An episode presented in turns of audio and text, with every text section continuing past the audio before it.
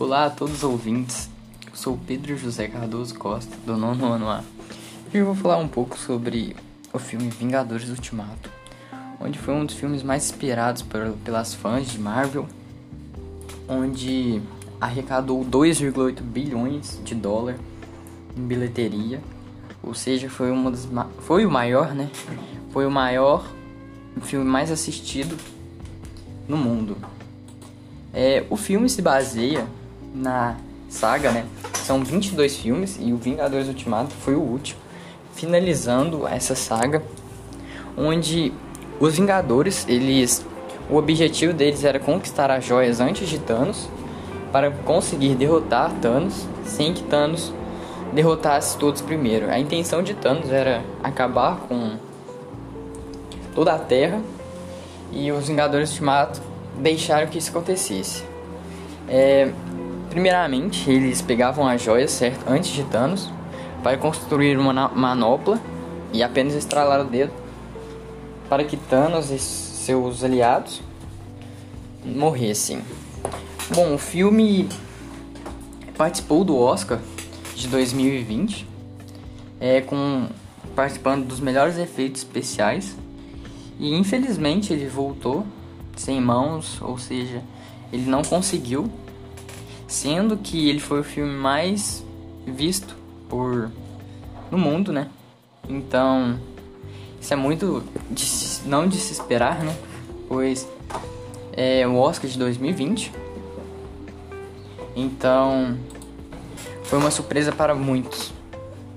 Bom, o que eu tenho que falar sobre o filme, que é um filme muito, vamos dizer, muito específico e com uma ótima qualidade.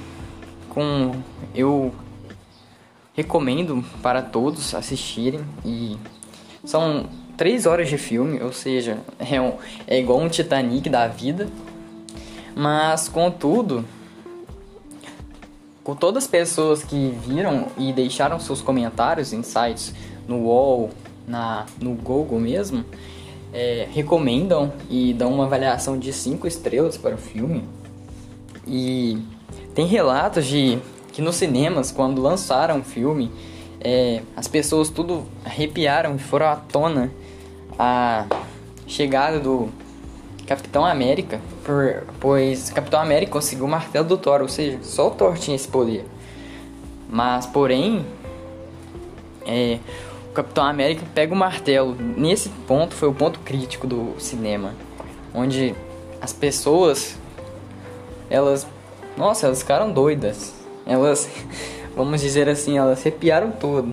E esse caso aconteceu comigo, o cinema inteiro. É, no Brasil mesmo, foram três dias de lotação máxima nos cinemas. E a sorte desse filme foi que não ocorreu o lançamento na pandemia. E isso ajudou muito que o filme crescesse e atingisse a marca de primeiro mais visto no mundo em bilheteria e visualizações do filme. E para finalizar, quero falar que apesar desses filmes serem produzidos pela Marvel, há uma grande rixa entre DC e Marvel. E deixo a dúvida aí para vocês. Qual vocês preferem? Obrigado a todos. Tenham um ótimo dia ou noite.